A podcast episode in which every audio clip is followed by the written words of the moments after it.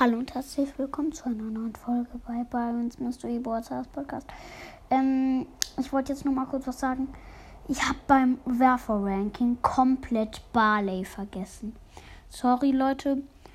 Ähm, äh, also bei mir wäre dann Barley, würde ich jetzt mal, sorry fürs Geklimper, würde ich jetzt mal sagen also dann mit dem sind es dann fünf.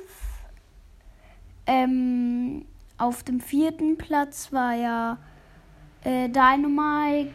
Ähm, dann würde ich, äh, auf dem fünften Dynamike, dann würde ich sagen, dass er auf dem dritten ist. Und äh, ja, ich wollte noch mal was sagen. Ähm, es wird bald ein neues Ranking rauskommen neues äh, chromatisches. Ich hoffe, ihr habt mal ein chromatisches gehört.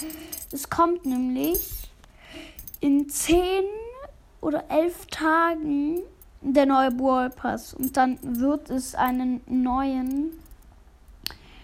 Ähm, wird es einen neuen Brawler geben. Darauf freue ich mich schon. Es wird sehr nice, hoffe ich.